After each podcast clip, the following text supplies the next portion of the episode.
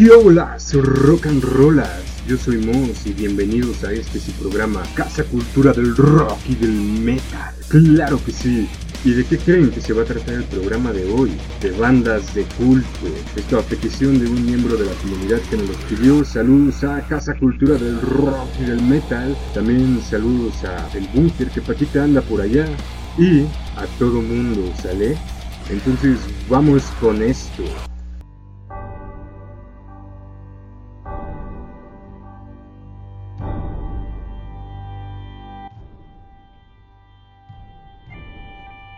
Una banda de culto es ese tipo de banda que no trasciende del todo a pesar de la importancia de su música como fuerte influencia. Son bandas que son más bien recordadas por músicos y por medios especializados. Sin embargo, sí cuentan con un pequeño grupo selecto de fans que son incondicionales y que los siguen a donde vayan y siempre compran su material. También estas bandas están relacionadas con un determinado movimiento musical. Muchas de estas bandas no tuvieron una buena difusión e interés similares a otras bandas.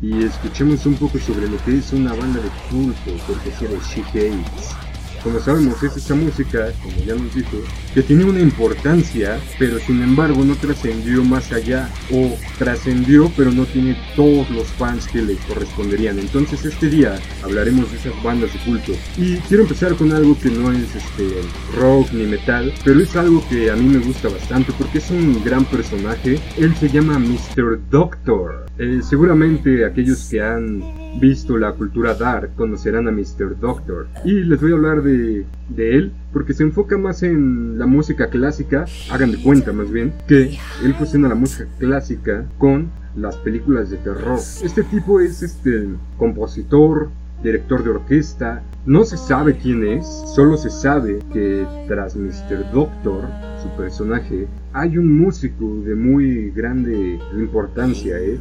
uno de los más grandes músicos que ha dado esta tierra, ¿no? Pero ha querido mantenerse en secreto. Él empezó en el 87 bajo el seudónimo, ya les dije, de Mr. Doctor, pero fíjense, él mandó una convocatoria para generar una orquesta en distintas locaciones. Esto fue en Eslovenia y en Venecia. Entonces la orquesta está compuesta por músicos eslovacos y italianos. Sus influencias, ya les dije, se notan muy, muy, marcadas de las películas de terror y sobre todo de la música clásica. Yo creo que es algo que les va a gustar a ustedes.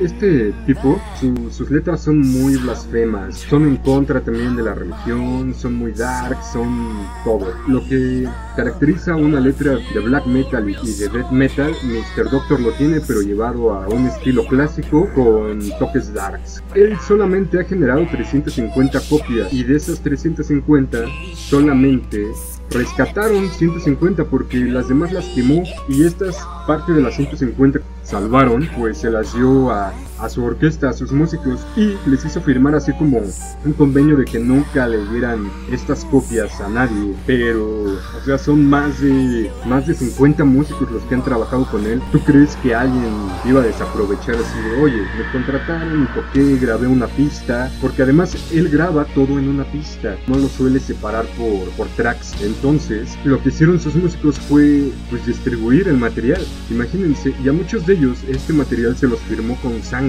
y solamente hay pocos que tienen esas copias. Se colaron cosas a internet, por supuesto, después de unos años. Entonces, ahorita esta banda, bueno, orquesta, por así llamarlo, bueno, más bien sí es orquesta, nada de por así llamarlo, pues se hizo popular entre la banda de Dark y todo eso y en las redes sociales, por lo mismo de, de que se distribuyeron algunas copias. Entonces, los voy a dejar con uno de sus discos que se llama Devil Doll y Dies Irae, parte 1, y enseguida viene la parte 3. ¿Por qué lo pongo la 2? Porque me gusta la parte 1 y la parte 3, ¿ok? Entonces, ahí les va. ¿Cómo vieron a Mr. Doctor? ¿Les gustó o no les gustó? Escríbanmelo por ahí en el chat y vemos qué onda. Pues él se caracteriza por un estilo de cantar que se llama Time este estilo de, voz que tiene es un estilo de voz hablada y cantada. Es de, los dos estilos y viene de la ópera alemana. Es muy recurrente también en varias óperas hasta la fecha y yo creo que, que las hace bastante bien. Y claro, escucharon las voces que hay, pues todas son de él, de Mr. Doctor.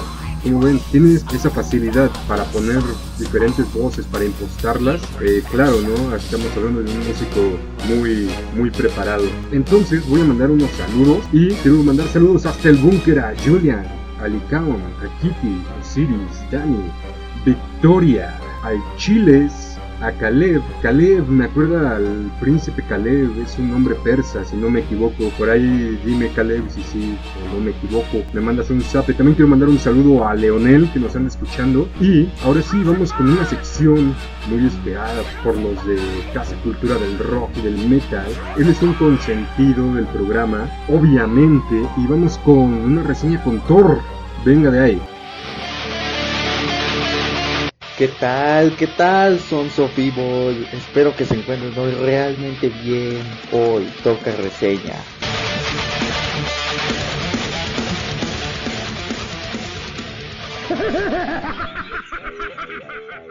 Bueno, pues qué tal.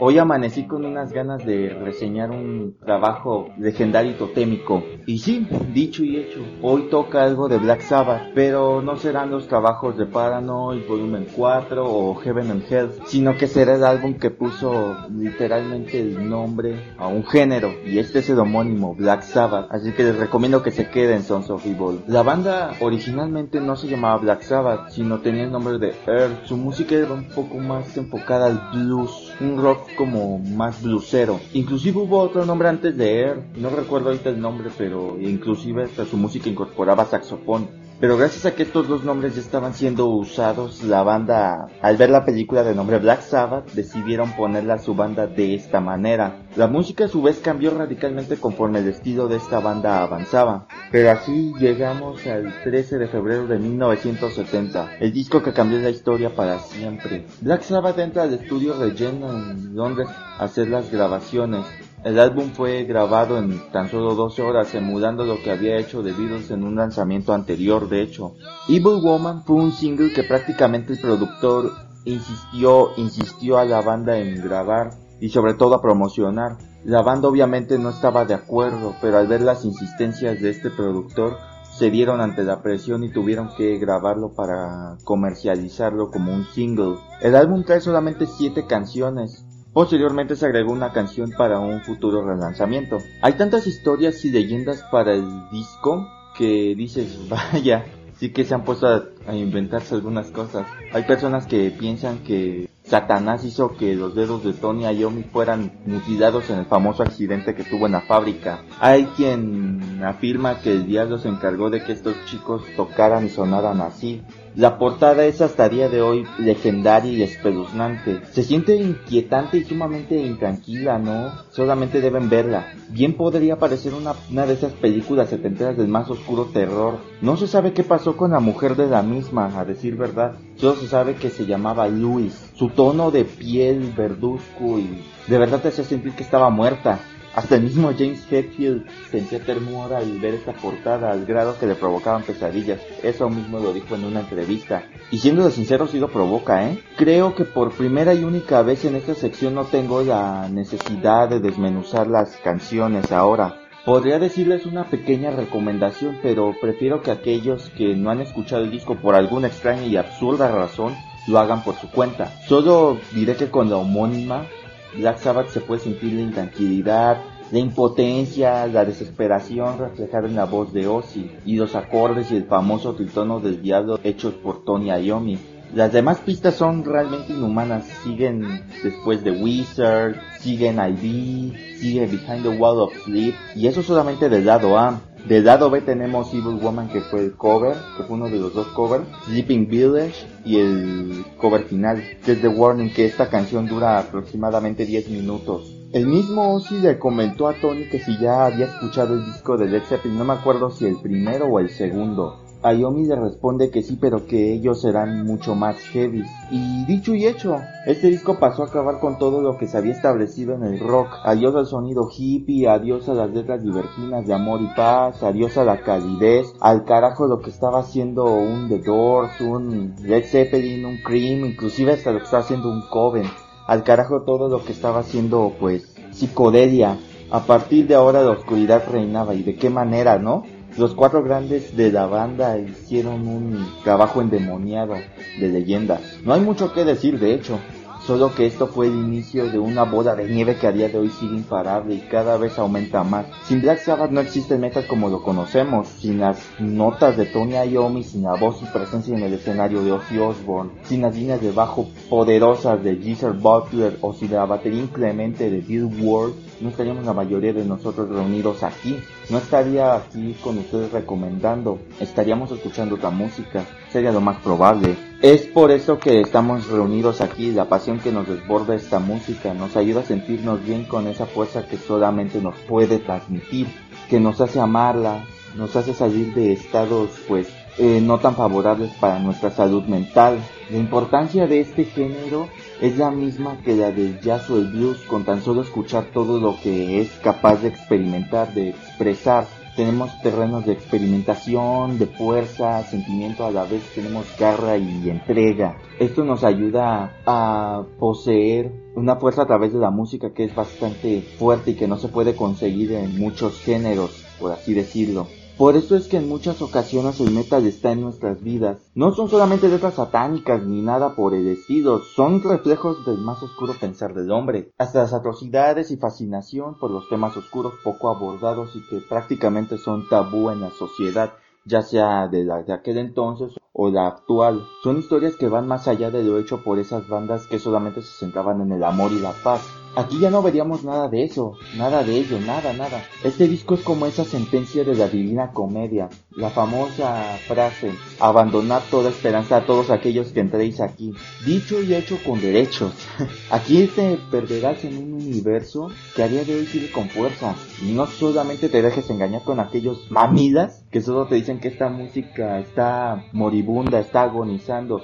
No, o sea, si te pones a analizar, esta, el metal anda vivo y coleando. Solo que estos mamilas son cerrados ante las nuevas propuestas y no se dan el tiempo de descubrir algo más. Black Sabbath hace ya 50 años nos abrió las puertas a un mundo completamente nuevo que no nos permitiría escapar. Debido a estas canciones y su enorme popularidad nació el metal. Pero ¿por qué este nombre? Porque sonaba pesado, porque sonaba denso y sumamente oscuro, que no era fácil de cargar o de digerir en este sentido. Sí, sí, sí, hubo muchas críticas a este nuevo sonido que pronto acallaron a estos pseudo periodistas que solo habían escuchado a un The Kings, a unos Beatles, o a unos Animals o a unos Rolling Stones, pero pronto al ver las ganancias millonarias que produjo este trabajo, toda crítica fue positiva. Esto fue producto de amor y pasión por parte de estos cuatro integrantes. Black Sabbath con su debut homónimo influyó a innumerables bandas que también serían míticas, que también nos hizo enamorarnos. Bandas y legiones enteras de seguidores, estamos eternamente agradecidos por todo lo que hizo Black Sabbath. Pero volviendo al disco, este es un álbum que prácticamente se debe rendir tributo y debe ser de esos trabajos que tienes que escuchar antes de morir. El que lo niegue que jamás vuelve a escuchar metal, sinceramente. Que se dedique a escuchar otra música pero que jamás en su vida se vuelva a atrever a escuchar nada de lo que amamos. Esto fue hecho por dioses de los más oscuros. Un disco inmortal universalmente. Solo queda decir amén por estos monstruos.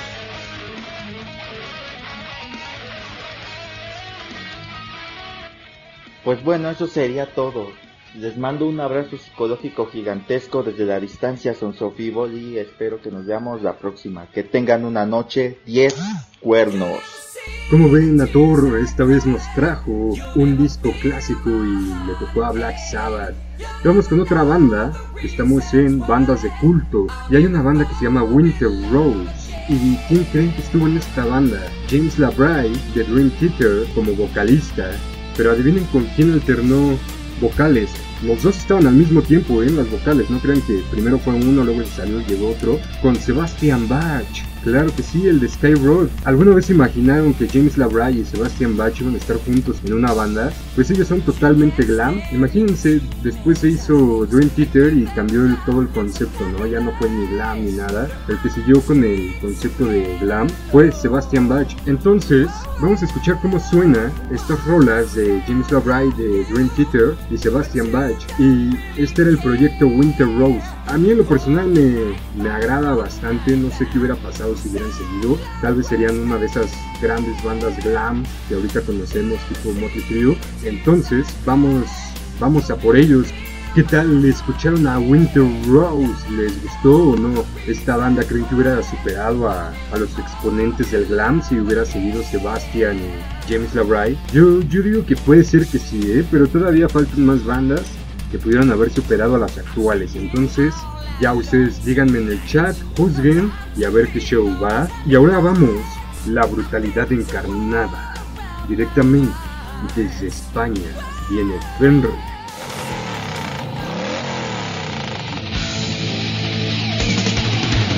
Buenas criaturas de la oscuridad, para servirles Fenrir.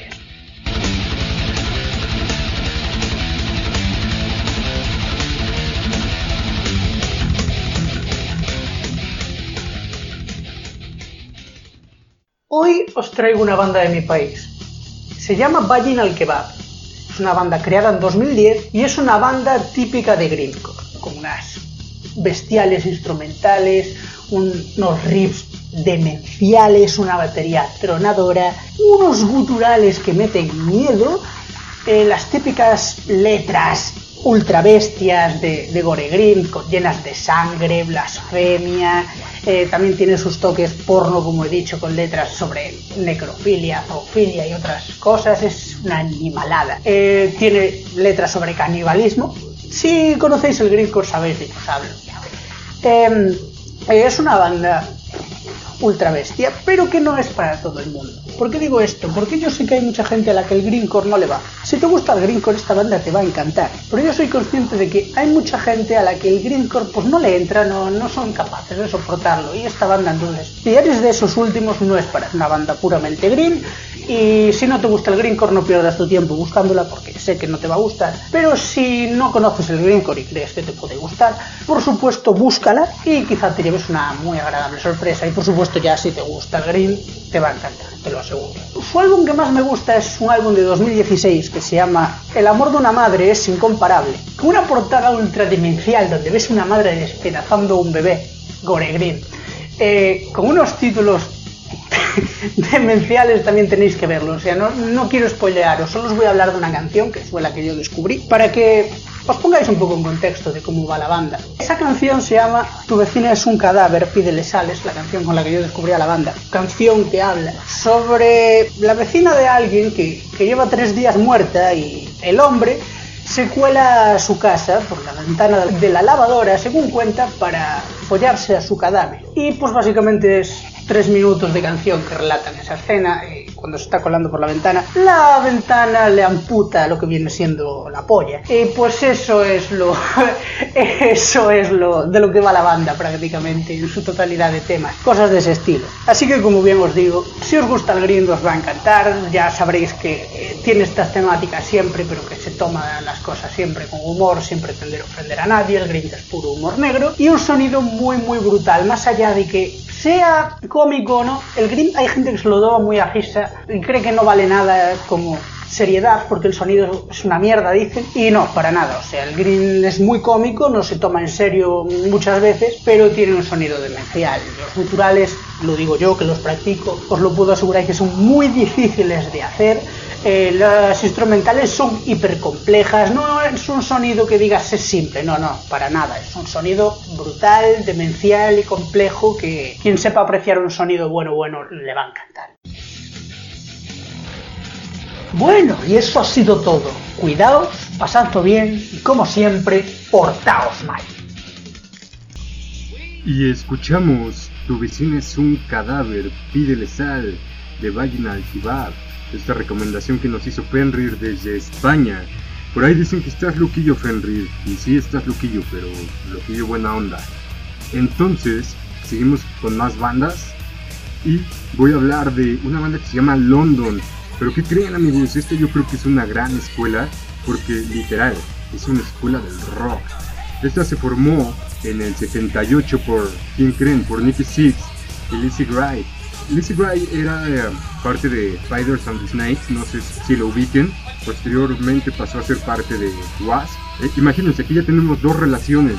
Motley Crue con Nicky Six, Lassie Gray, Spiders y Wasp. Entonces, esta banda también tiene como integrantes a Michael White, a Dan Rage, pero ellos se formaron como una banda de hard rock y de glam. no, obviamente. Ya ven que en esos tiempos no se daba. Hace rato hablamos de Winter Rose y, pues son contemporáneos, pero del otro lado teníamos a James LaBrie y a Sebastian Bach.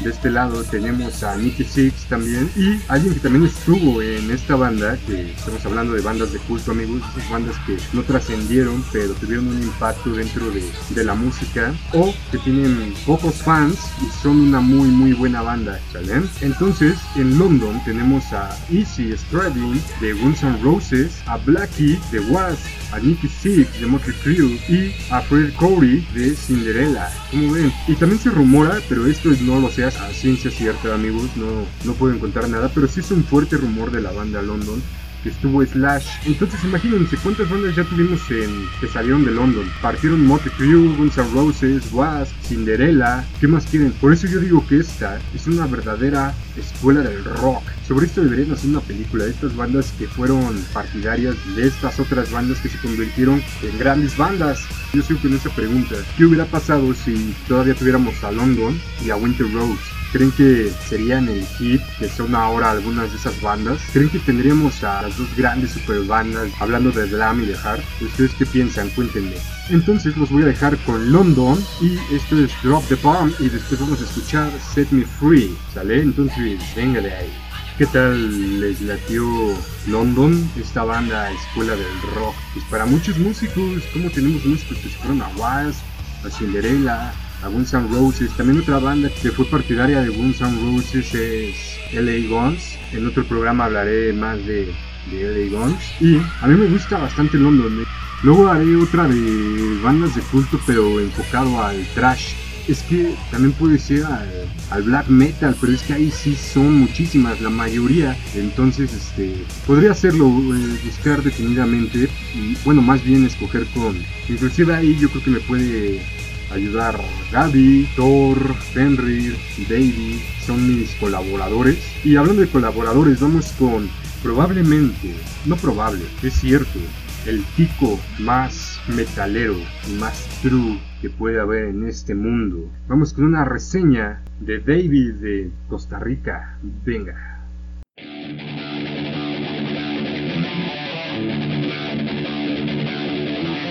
Hola, ¿qué tal, seres del Averno? Soy David y hoy les traigo una banda que puede ser de su interés.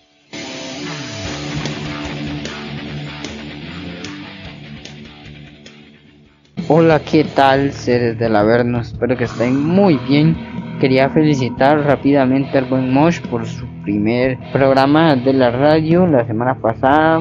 Te la rifaste viejo. Sabes que conmigo vas a contar siempre aquí para recomendaciones, ¿verdad? Bueno, hoy toca hablar de metal de Costa Rica, metal tico. A partir de hoy en adelante todo será puro metal de Costa Rica para que se pongan ahí con papel y bolígrafo en mano para que escriban verdad esos nombres les voy a contar una curiosidad y es que a mí el Doom no me gusta. Bandas como Candlemas o así no me gustan. Yo soy cerrado, por así decirlo, a un tipo de Doom con altas influencias del death metal. Entonces, curiosamente, a principios de este mes de julio sale un proyecto One Man Band aquí en Costa Rica. Apenas viene saliendo solamente tiene una demo. Curiosamente llego yo y lo escucho y es lo que me cautiva a mí. Un Doom sumamente denso, sumamente cavernoso, bien trabajado y qué mejor, qué mejor gente, díganme ustedes que un One Man Band. Ese tipo de bandas son las que más apoyo yo y las que más me gustan debido a esa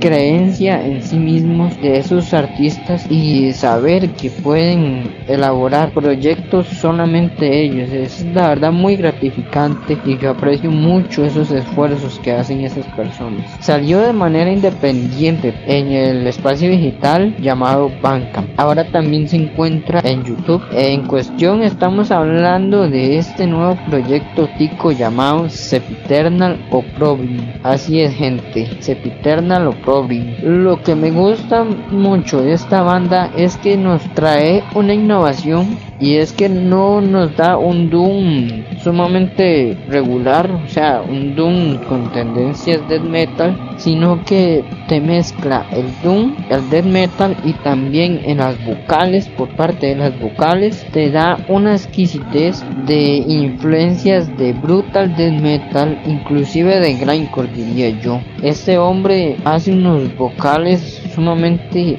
exquisitos me encantó. Le doy un 10 de calificación en esas vocales. La verdad es que este tipo de, esfuerzos, como les digo, un one man band y sacado independientemente y con una innovación como esta, wow, me vuela la cabeza y yo dije tengo que traerlo el programa de Mosh, así porque sí. Entonces, gente, esa es la recomendación. Es algo corto, tampoco quiero hablarles mucho. Yo quiero que ustedes lo experimenten propiamente y bueno, darle apoyo a este proyecto sumamente joven. Lo encuentran en Bandcamp, lo encuentran en Instagram, lo encuentran en Facebook, lo encuentran en YouTube, lo encuentran en casi todas las plataformas digitales. Y bueno, gente, ¿qué les puedo decir? Si pueden apoyar a la banda, genial, sería genial, ya que este proyecto en cuestión va a sacar su demo en formato eh, físico. En cassette va a venir con un póster y con una pegatina. Así que si ustedes tienen la oportunidad de apoyar este tipo de bandas, genial gente, se los agradecería mucho. Y bueno, pues esto es todo por hoy. Lo voy dejando por acá porque como les dije ahorita, quiero que lo experimenten por ustedes mismos.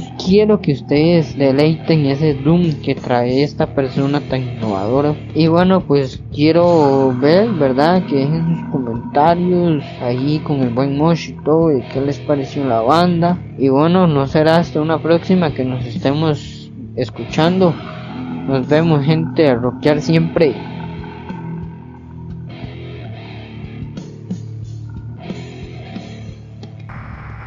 ¿Qué tal esta banda de Costa Rica, Sepiternal? Eh, recomendación de el buen David desde Costa Rica. Vaya también el vato Sepiternal es de Costa Rica, es una one man band. Me gustó ese, ese estilo y esas guitarras, o sea, todo lo que, que logró hacer con, con ese proyecto, pues está muy bueno. Y vamos este, a las noticias tenemos que Pearl Jam, Linkin Park, Green Day, los Rolling Stones, Aerosmith. Pues ¿qué creen? Todos ellos están interponiendo una demanda legal debido a que políticos han usado sus canciones para propaganda de sus campañas. Como ven, esto también recordemos que le pasó a Steven Tyler con la canción de Dream On en campaña con Donald Trump. También me acuerdo que le pasó a Bruce Springsteen con su canción Born in the USA, que él inclusive habló de eso y dijo que pues en realidad no era un himno a la nación, a Estados Unidos, sino era como una canción sátira, estaba en doble sentido. Pero muchos políticos han interpretado eh, sus canciones de diferente manera. Y bueno, cada quien le da el contexto que quiere. Entonces, esta demanda que interpuso Pearl Jam, Linkin Park, Green Day, los Rolling Stones, Aerosmith, es este contra la Cámara de Diputados de Estados Unidos. Como ven, para que dejen de usar sus canciones, porque además, o sea, no piden permiso, las agarran y presta, esta es mía, la voy a usar en mi campaña. Todavía hubieran ido a, no sé, a las disqueras, a con los mismos bandas a pedirles permiso, pero no, no lo hicieron así. Y vamos a otra noticia, y esta noticia me gusta bastante porque, porque es una banda que también la siento subvalorada, podría llamarse también de culto, así como las bandas que nos ha presentado Fenrir, David. Y esta banda es muy vieja, es del 75 y se llama Slave. Esta banda tú la has de reconocer porque fue la que inventó la canción de Common Feel the Noise. Así es, amigos. Common Feel the Noise es de Slay y no de Quiet Riot. Como ven. Entonces, esta banda va a lanzar el 25 de septiembre un álbum con sus mejores hits. Vaya, eh, les recomiendo que sí vayan y busquen esta banda porque sí se me hace subvalorada. Y esta CD va a traer 43 pistas. Imagínense, 43 pistas. Y es que muchas bandas han hecho covers de Slade, pero muchas canciones las reconoces por las bandas y tú piensas que son de ellas, cuando no, en realidad es un cover, como en este caso, White Riot. Y también va a tener un, un vinil doble, versión 24 pistas. Y bueno, esta, esta noticia pues sí me gusta bastante por, por lo mismo que representa la banda. Entonces si tienen la oportunidad de escuchar Slade, búsquenlo en YouTube, tienen ahí algunas rolas y también les gustaría ver sus escritos algún día en el cine. Imagínense que ganan un premio al mejor guion. Entonces les tengo la solución. Un taller, sí, un taller de guionismo para cine. Como ven, y esto será por Zoom, la aplicación, los sábados de 10 a 13 horas. Si tienen, si están interesados, les gusta escribir, les gusta todo eso del cine, les recomiendo mucho este taller. Entonces, si quieren informes, solo háganmelo saber. Vayan a mi perfil que es Yo Soy Moss en Facebook. Y está súper bien, tiene precios asequibles. Entonces ya saben. También ya saben que descarguen la aplicación Amino y ahí se meten a Casa Cultura del Rock y del Metal. Seguramente los van a recibir con los brazos abiertos. Es una gran comunidad, aquí te puedes enterar de todo lo que pasa alrededor del mundo del rock y del metal mis noticias, mi información, todo lo que digo en este programa lo saco de ahí. Entonces es una enciclopedia, ¿no? También los miembros saben muchísimo de rock y de metal, yo he aprendido mucho de ellos. Ya saben, descarguen Amino y métanse a Casa Cultura del Rock y del Metal. Así que por eso se llama así este programa. También vayan al canal de Fenrir, se meten a su canal que se llama Morse Nonkers. Y ahí van a encontrar reseñas, de películas, de rock. Pronto estaré colaborando con él, entonces vayan. Él obviamente tiene un formato de video, entonces esperen en la colaboración con Fenrir. Sabemos que viene desde España.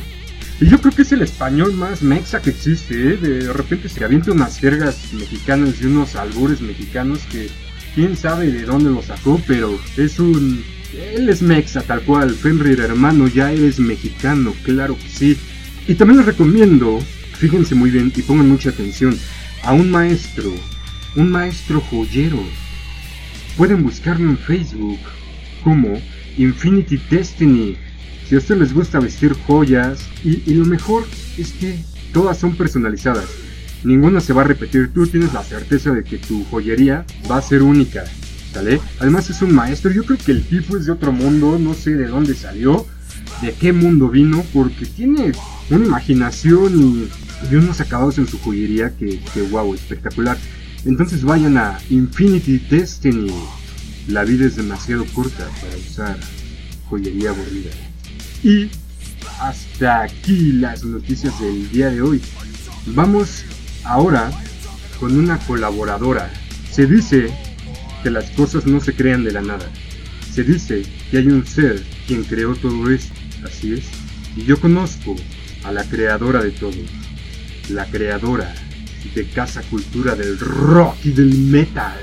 Vamos con Gabriela.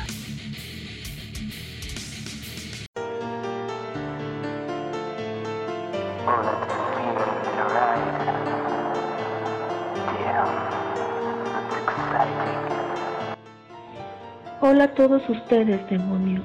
Mi nombre es Gaby Hernández y estaré aquí con ustedes haciéndoles llegar cierta información muy importante tanto en cultura, arte y literatura, esperando y sea de su agrado. Así que, sin más preámbulos, comenzamos.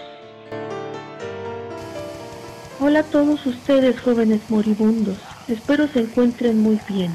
Mi nombre es Gaby y le doy las gracias a Mus por haberme invitado a este programa, Casa Cultura del Rock y Metal en esta ocasión vengo a presentar ante ustedes a esta figura más actual que me ha dejado asombrada con cada uno de sus dibujos, su poesía oscura, cruel y desgarrante.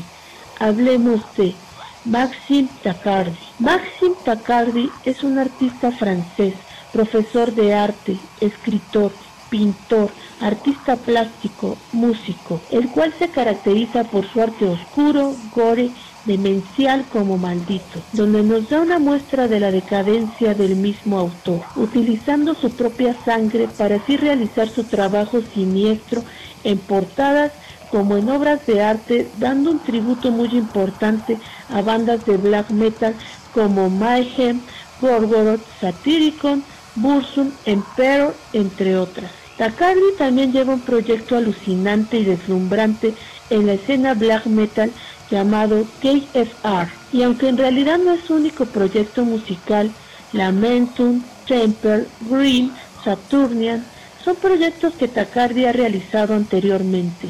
Se dice que en su proyecto llamado Green, el cual lleva por nombre Pop Art, fue completamente dedicado a su padre, quien acababa de fallecer, mostrándolo como portada del mismo proyecto. Y aunque KFR es su proyecto más actual de black metal, Tacardi siempre impone el terror, lo ambiental, lo crudo, lo alucinante. Sus temas musicales hablan de la muerte, la depresión y problemas mentales, entre otros. Tan mórbido como sus dibujos y siniestro como su propia y jodida alma. Debo admitir que sus obras de arte, como su música plasmada y el libro de muertos como él lo llama, son obras que van más allá de lo normal para muchas personas cuyas almas están debatidas entre la vida y la muerte. Almas oscuras que disfrutan y gozan de este arte maldito e inusual, monstruoso, demencial y malditamente jodido terrorífico. Su trabajo varía en pintura, dibujo, escritura y música, donde muestra y plasma su arte entre la realidad y los sueños cortándose las muñecas para así dar vida a cada una de sus obras, donde el mismo Maxim ha declarado con sus propias palabras, sí, mi arte es mórbido y siniestro, y eso lo mantendré hasta el final. Algunas veces yo uso mi sangre en algunas de mis pinturas como un ritual, lo cual se vuelve como una puerta abierta entre mi carne y el otro mundo. Debo decir que el arte de Maxim no es para cualquiera, ya que él realiza sus obras que encuentra en su propio subconsciente, dándonos así una muestra de que la mente humana puede ser tan siniestra como terrorífica. Si deseas saber más sobre este artista contemporáneo, puedes encontrarlo en Facebook como Maxim Tacardi Artworks. Y bien, eso es todo de mi parte y espero les haya agradado esta breve información. Muchas gracias y como siempre lo digo, Black Metal Never Die. Porque el rock y el metal nos unen.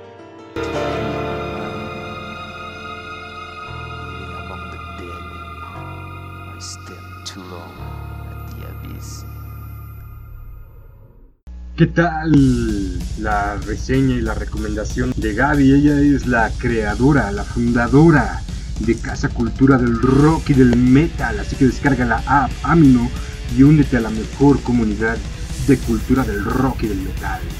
Y vamos a cambiar de black metal a power metal. Y vamos con una banda que se llama Iron Angel. Y ellos son de los 80s, pero se separaron en el 2000. También es una, una banda que siento que pudo haber dado más. Y, sin embargo no tuvo el reconocimiento que se merecía. Ellas, ellas, ellos, porque todos son hombres, se inspiraron en Judas Priest para hacer lo que, lo que fue su banda Iron Angel. Claro que sí, ellos son una banda alemana y sí se les nota, fíjense, cantan en inglés pero se les nota el acento alemán. Entonces los dejo con esta banda también de culto que se llama Iron Angel. ¿Qué tal Heavy Metal Soldier? Sí se les nota, ¿no? Mucho el acento alemán a pesar de que cantan en inglés. ¿Y qué creen? Este programa ya se está terminando. Y hoy hablamos de bandas de culto. Si ustedes quieren algún otro tema o quieren una segunda parte de algún tema ya mencionado, háganmelo saber en cualquiera de los chats. Sigan mi página, yo soy Moss. Y sigan la página de Casa Cultura del Rock y del Metal. También sigan a Paquita. Y por supuesto, después de este programa, vienen las complacencias. Y le cederé el control a mi queridísima Golo. Tiene un programa que guau, eh. Yo lo que os pedí la cumbia de Goku, me la pusieron. Entonces, eh, no duden en pedir sus canciones, que si las ponen, ya saben, métanse a Infinity Destiny. La vida es demasiado corta para usar joyería aburrida. Esto fue todo aquí en Casa Cultura del Rock y del Metal. Mosinda House. Clap.